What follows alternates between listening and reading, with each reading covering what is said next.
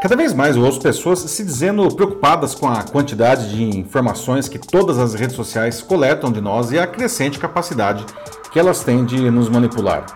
Sim, as redes sociais, todas elas, coletam uma quantidade obscena de informações de todos os seus usuários. Né? E com isso, têm o poder de nos manipular ou pelo menos induzir sobre o que a gente deve ler, comprar, quem a gente deve seguir e até quem pode ser o nosso novo melhor amigo.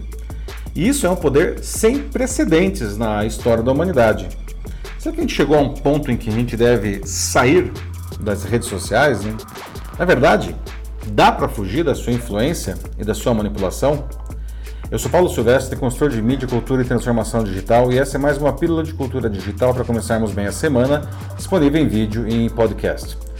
Na semana passada assisti ao documentário O Dilema das Redes, que estreou na Netflix no dia 9. Ele escancara como as redes sociais coletam continuamente as nossas informações, nos manipulam e até de certa forma como elas nos viciam. Sim, elas trabalham conscientemente para nos viciar. Como diz no documentário o professor da Universidade de Yale, Edward Tuft, existem apenas duas indústrias que chamam seus clientes de usuários, a de drogas e a de software. Para quem estuda o tema há anos como eu, o filme, enfim, não chega a trazer uma grande novidade, mas é, é muito interessante ver executivos de gigantes do mundo digital jogando tudo no ventilador. Né? As redes elas fazem isso para ganhar dinheiro vendendo um dos commodities mais valiosos do mundo, que é a atenção das pessoas. Ou seja, empresas pagam para as plataformas digitais para que elas mostrem para nós produtos que tenhamos grande chance de comprar. Então, nós não somos clientes das redes sociais, nós somos seu produto. Né? Somos vendidos para os verdadeiros clientes, que são os anunciantes. Isso é possível graças ao chamado capitalismo de vigilância, né? que as empresas continuamente nos monitoram, coletando nossos dados, observando as nossas ações, as nossas conversas, e aí associando de dados e a inteligência artificial de seus algoritmos, eles permitem antecipar tendências prever comportamentos, descobrir nossos desejos e até os nossos medos. Para vender qualquer coisa, é só escolher no portfólio quase infinito de ofertas de anunciantes aquela que mais nos satisfaz no momento. Para isso, as redes elas devem nos manter continuamente engajados, né? só para ficar no termo da, da própria rede. Além disso, é interessante que sejamos afastados né, de pessoas que pensem de maneira diferente de nós, para reforçar as nossas crenças, o que facilita as vendas depois. Isso parece muito maquiavélico para você? E é mesmo, né? Então por que, que a gente aceita tudo isso? Porque isso nos causa prazer. Temos necessidades biológicas ligadas à socialização. Né? Precisamos conhecer e conversar com pessoas e obter a aprovação delas. As redes nos oferecem isso em grande quantidade, ainda que superficialmente, não, que libera dopamina em nosso cérebro. Ou seja, a gente não é viciado nas redes sociais, mas na dopamina que ela nos dá. Né? O filme mostra isso, como que isso acontece, não? Até com aquelas pessoas que dizem usar as redes sociais todos os dias apenas de maneira recreativa e que por isso elas não são viciadas, né? Claro, claro que não, né?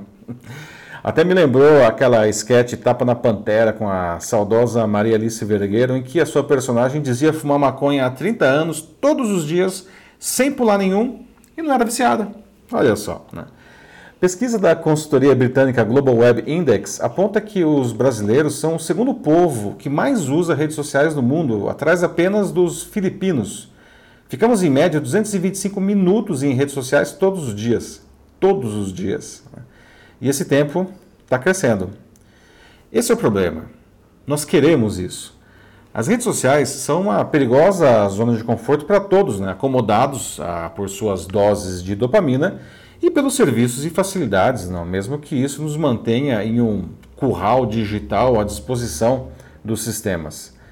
Isso me lembra até do filme Matrix de 1999, na cena em que o personagem Cypher trai os seus amigos humanos para que seja reconectado à Matrix, mesmo sabendo que na realidade ele seria transformado em uma bateria viva para alimentar uma máquina. Né? Mas na sua mente ele viveria uma ilusão de uma vida de prazeres. Ele considerava uma ilusão doce melhor que uma realidade dura. Quantos não pensam assim no mundo atual. Sherry Turkle, que é professora do MIT, o Massachusetts Institute of Technology, e autora do livro Alone Together, algo como Sozinhos, Juntos, afirma que à medida que as conexões digitais com as pessoas aumentam, as nossas vidas emocionais diminuem. O seu argumento é que apesar de estarmos constantemente nos comunicando com outras pessoas pelas redes sociais, essas trocas acabam não sendo autênticas, o que nos leva à solidão.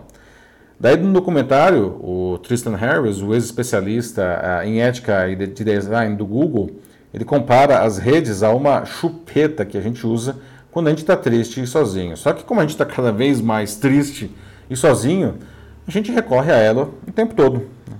O psicólogo social Jonathan Haidt explica que isso está relacionado ao enorme aumento de depressão, ansiedade, suicídio e autoflagelo entre adolescentes dos Estados Unidos. Essa geração que começou a usar as redes sociais durante a pré-adolescência está mais frágil e se arrisca menos na vida.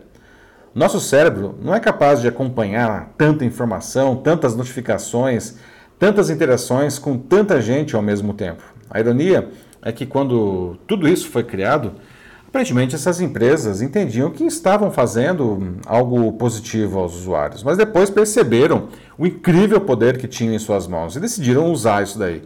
E tem mais, tá?